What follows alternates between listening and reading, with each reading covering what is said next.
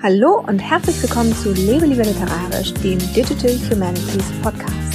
Ich bin Mareike und ich möchte mit dir zusammen in die wundersame Welt der digitalen Geisteswissenschaften eintauchen. Heute teile ich mit dir wie immer um diese Zeit des Jahres den Jahresrückblick, also diesmal natürlich Jahresrückblick 2020. Und meine Güte, das war wirklich ein Jahr, wie es ähm, ja nicht so schnell seinesgleichen finden wird, weil das natürlich für uns alle irgendwie auch das Pandemiejahr war. Aber es war natürlich auch irgendwie mehr als das. Und zwar war es für mich vor allen Dingen äh, das Jahr von Radium 20, also in meinem Podcast, den ich mit drei Kolleginnen gestartet habe, nämlich äh, Lisa Kolozzi, Patrick Toschka und Jonathan Geiger. Kannst du auch gerne mal vorbeischauen auf radium20.de. Es geht natürlich um digitale Geisteswissenschaften. Und also das war das eine große Highlight für mich in diesem Jahr. Und dann war es natürlich irgendwie auch ein Jahr der Online-Lehre und übrigens auch das Jahr, in dem es dieser Blog oder der Blog Liebe, Liebe Literarisch, der zu diesem Podcast gehört, endlich geschafft hat, mal über 1000 Aufrufe im Monat zu klettern. Und auch dieser Podcast wurde 2020 immer beliebter und hat mir auch sehr schöne Situationen beschert in diesem Jahr. Aber es ist eben auch, und das ist für mich auch ein wichtiger Anlass für diese Folge und für diesen Post, das Jahr vor dem Jahr 2021. Warum das Jahr 2021 für mich so wichtig ist, das verrate ich dir natürlich jetzt und hier. Und zwar habe ich für 2020 für mich persönlich ein Ziel ganz fest im Blick und das ist endlich meine Doktorarbeit abzuschließen. Und jetzt schicke ich hier schon mal einen Spoiler vorweg quasi. Denn dazu gehört für mich auch, dass ich jetzt mit diesem Jahresrückblick erstmal den Lebe lieber literarisch Blog und auch diesen Podcast auf Eis legen werde. Ich werde also zum Jahresbeginn 2021 aufhören, auf Lebe lieber literarisch auf dem Blog was zu veröffentlichen und auch hier im Podcast werden keine neuen Folgen Anfang 2020 mehr erscheinen. Das ist jetzt aber kein für immer abschalten, denn ich möchte tatsächlich einfach nur eine Pause machen und ich weiß noch nicht genau, wie lang die sein muss, damit ich es eben schaffe, meine Doktorarbeit abzuschließen. Aber bevor ich dir irgendwie sage, wie es dennoch hier weitergeht oder eben auch mit Lebe lieber literarisch Inhalten weitergeht, möchte ich dann doch erstmal nochmal zurückschauen auf das Jahr 2020 und ein bisschen mit dir teilen, was alles passiert ist, was auf dem Blog gut gelaufen ist und auch was weniger gut gelaufen ist. Schauen wir uns erstmal den Lebe lieber literarisch Buchblog an, beziehungsweise ein Buchblog ist es jetzt eben definitiv nicht mehr, denn ich habe in diesem Jahr, also in 2020, keine einzige klassische Rezension zu einem belletristischen Werk mehr geschrieben und stattdessen habe ich mich mehr darauf konzentriert, geisteswissenschaftliche Inhalte und vor allen Dingen Inhalte der digitalen Geisteswissenschaften in das Zentrum meines Blogs zu rücken. Und dazu gehören natürlich auch digitale Methoden. Ich habe zum Beispiel über Named Entity Recognition geschrieben oder über Machine Learning oder über künstliche Intelligenz, natürlich immer in Verbindung mit der Literatur und der Literaturwissenschaft. Und außerdem habe ich in diesem Jahr eben auch zum ersten Mal jetzt anlässlich der digitalen Online-Lehre und auch der hauptsächlich asynchronen Lehre im Semester 2020, also vor allem im Sommersemester, aber dann auch im Wintersemester, und da habe ich zum ersten Mal Texte veröffentlicht, die ich genutzt habe, um meine Seminarinhalte, also meine Hochschullehre, so zu ergänzen und eben zusätzliches Material für Studierende bereitzustellen. Und dazu gehören dann natürlich, dass so grundlegende Themen der Literaturwissenschaften äh, abgehandelt wurden, wie zum Beispiel der Textbegriff oder auch, äh, was eigentlich ein Autor ist oder was wir mit diesem Autorbegriff heute eigentlich verbinden. Und außerdem findest du deswegen auch, also aus Anlass dieser Ergänzung der Online-Lehre, viele praktische Tipps zum wissenschaftlichen Arbeiten, also zum Beispiel zum Zitieren oder überhaupt, wie du wissenschaftliche Texte schreibst.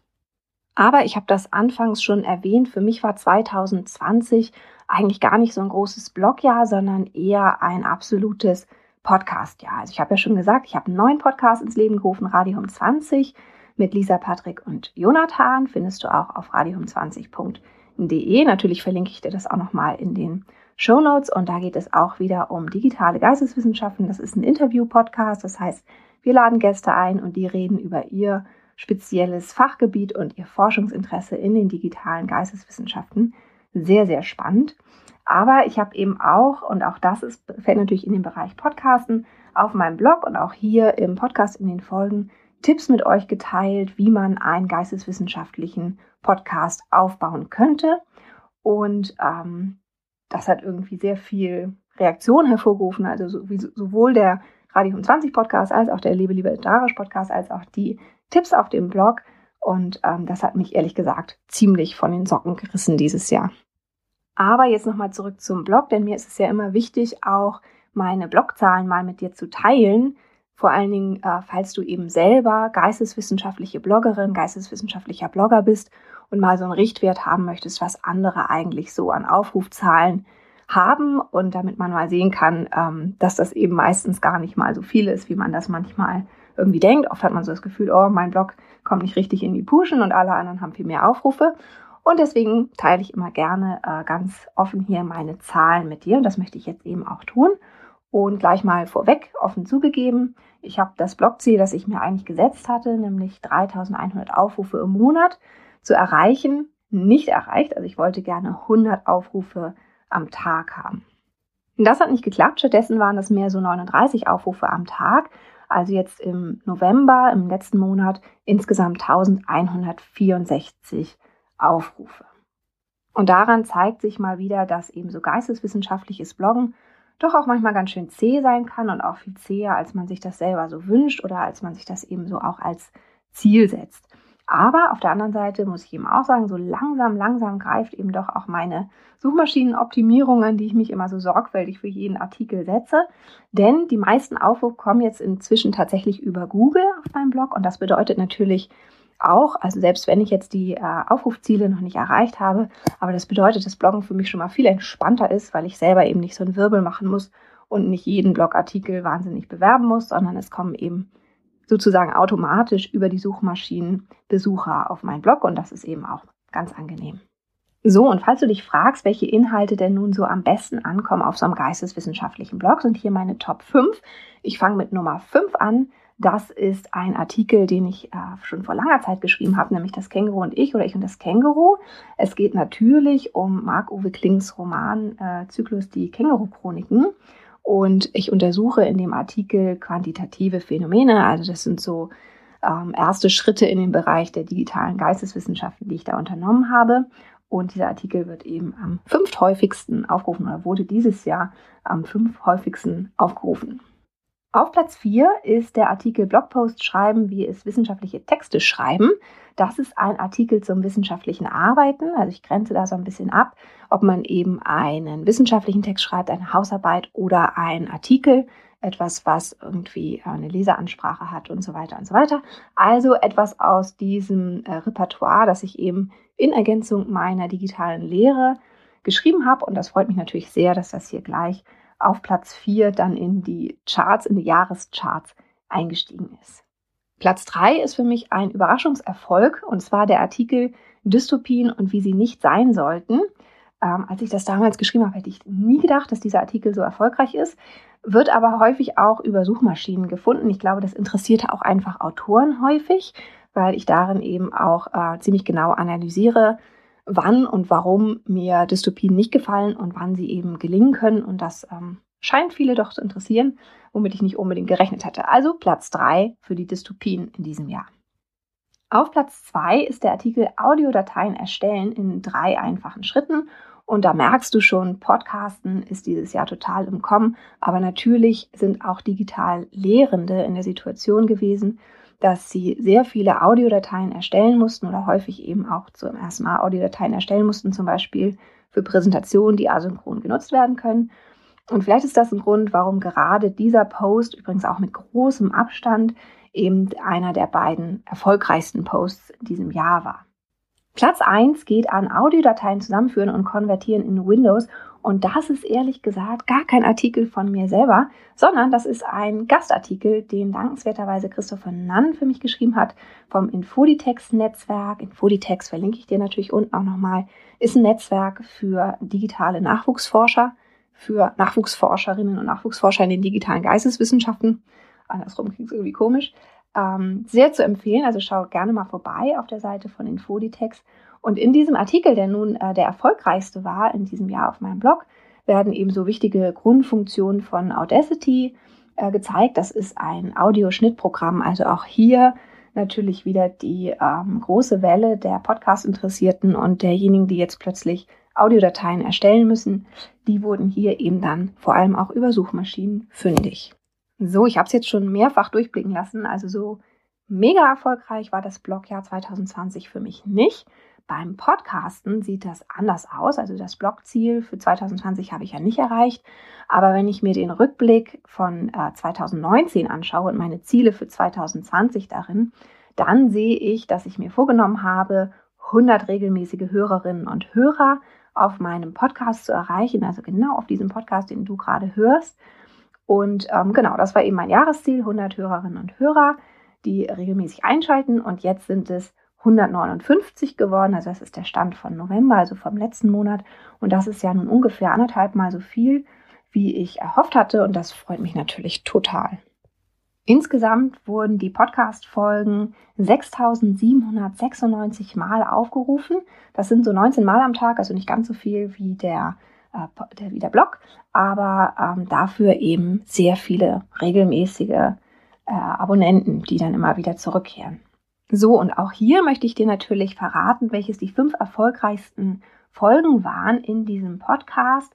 Genauso wie beim Blog fange ich auch wieder mit Nummer 5 an. Und das war für mich ein Überraschungserfolg. 5 plus 1 Tipps für deine digitale Literaturrecherche. Ehrlich gesagt ein Thema, von dem ich nicht unbedingt erwartet hätte, dass es im Podcast funktioniert. Das ist auch wieder natürlich eine Folge zum äh, wissenschaftlichen Arbeiten. Aber gut, ähm, man kann natürlich wirklich äh, auch sagen, dass digitale Recherche in diesem Jahr besonders wichtig war. Viele Bibliotheken waren lange Zeit geschlossen.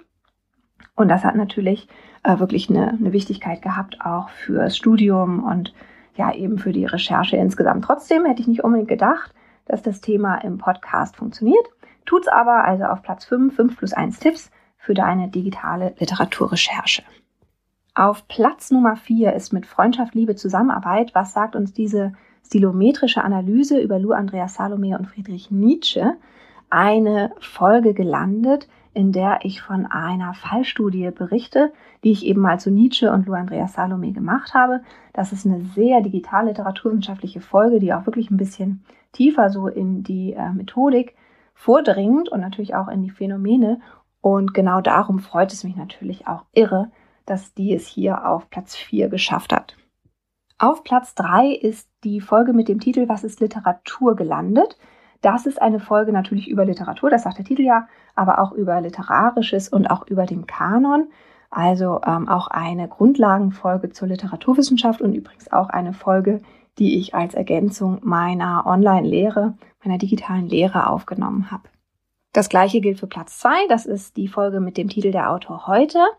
Also nochmal wieder eine Folge zu Grundlagen der Literaturwissenschaft und da geht es eben auch darum, was bestimmte Autokonzepte ähm, uns bringen und ähm, ja, wie wir Autoren damit heute und Autoren natürlich auch damit betrachten und analysieren können. Platz 1, nochmal Lou Andreas Salome, nochmal Stilometrie und das freut mich wirklich ganz besonders. Äh, die Folge mit dem Titel Eine Liebesgeschichte Lou Andreas Salome und Rainer Maria Rilke war die am häufigsten angehörte Folge in diesem Jahr auf diesem Podcast wie gesagt, auch wieder eine digital literaturwissenschaftliche Fallstudie, in der ich darüber spreche, ob ich glaube, dass Rilke Lou Andreas Salome inspiriert hat oder ob es andersrum war und warum ich das denke und warum ich auch glaube, dass wir es hier mit einer waschechten Dichter- und Dichterinnenliebe zu tun haben. Also wirklich auch, wie ich selber auch finde, eine spannende äh, Fallstudie, die mir sehr viel Spaß gemacht hat und äh, vielleicht merkt man das auch bei der Folge. Vielleicht ist sie deswegen auch so beliebt, dass sie hier auf Platz 1 der Jahrescharts gelandet ist. So, kommen wir nun also, ich habe es schon ganz am Anfang angekündigt, zu 2021.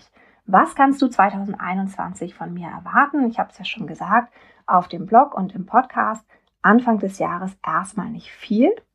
Denn ich werde eben, wie gesagt, in Ruhe erstmal meine Promotion abschließen, hoffentlich. Und das wird die erste Jahreshälfte in Anspruch nehmen. Und das bedeutet natürlich auch, dass im ersten halben Jahr von 2021 auf keinen Fall neue Artikel auf dem Lebe lieber literarisch Blog erscheinen und auch hier keine neuen Podcast-Folgen. Aber das geht nicht für Radium 20. Da geht es weiter. Also da werde ich weiterhin mit meinen Kollegen dort ähm, neue Podcast-Folgen produzieren, in denen es um digitale Geisteswissenschaften geht. Ich habe aber neben Radium 20 auch noch so ein paar andere Projekte. Ich werde also nicht komplett von der Bildfläche verschwinden. Ich werde zum Beispiel weiterhin mit meiner Kollegin Marie Flü an meinem Projekt M-W arbeiten, in dem wir Genderstereotype in der Literatur untersuchen. Da haben wir auch eine Projektwebseite m-w.de, verlinke ich dir natürlich in den Show Notes. Und da werden wir auch von Zeit zu Zeit Blogartikel veröffentlichen, die thematisch eben auch in eine ganz ähnliche Richtung gehen wie die Artikel auf dem Lebe lieber literarisch Blog. Also dazu gibt es dann keinen Podcast, aber zumindest kannst du da von Zeit zu Zeit etwas Thematisches zum Bereich der digitalen Literaturwissenschaften lesen. Außerdem werde ich natürlich auch weiterhin in den sozialen Medien aktiv sein. Ich weiß nicht, ob du es mitbekommen hast. In einer der letzten Folgen, ich habe ja so eine kleine, kleines Experiment gemacht und äh, TikTok-Videos und Instagram Reels für die Wissenschaftskommunikation getestet. Und die Produktion dieser einminütigen äh, Kurzvideos hat mir ziemlich viel Spaß gemacht. Das heißt, es wird auch 2021 weitere dieser Videos auf meinem Kanal geben. Kannst du gerne mal vorbeischauen. Verlinke ich dir natürlich auch in den Show Notes. Außerdem, auch das ist schon geplant, werde ich ab 18.01. für eine Woche zu Gast sein auf dem Twitter-Kanal von realsci-de. Das sollte eigentlich schon in diesem Jahr stattfinden, aber dann kam ein technisches Problem dazwischen, wie es manchmal so ist. Und dann haben wir das kurzerhand verschoben. Also ab 18.01. werde ich dann unter realsci-de twittern. Verlinke ich dir natürlich auch nochmal unten. Und natürlich wird es auch da um das Thema digitale Geisteswissenschaften gehen.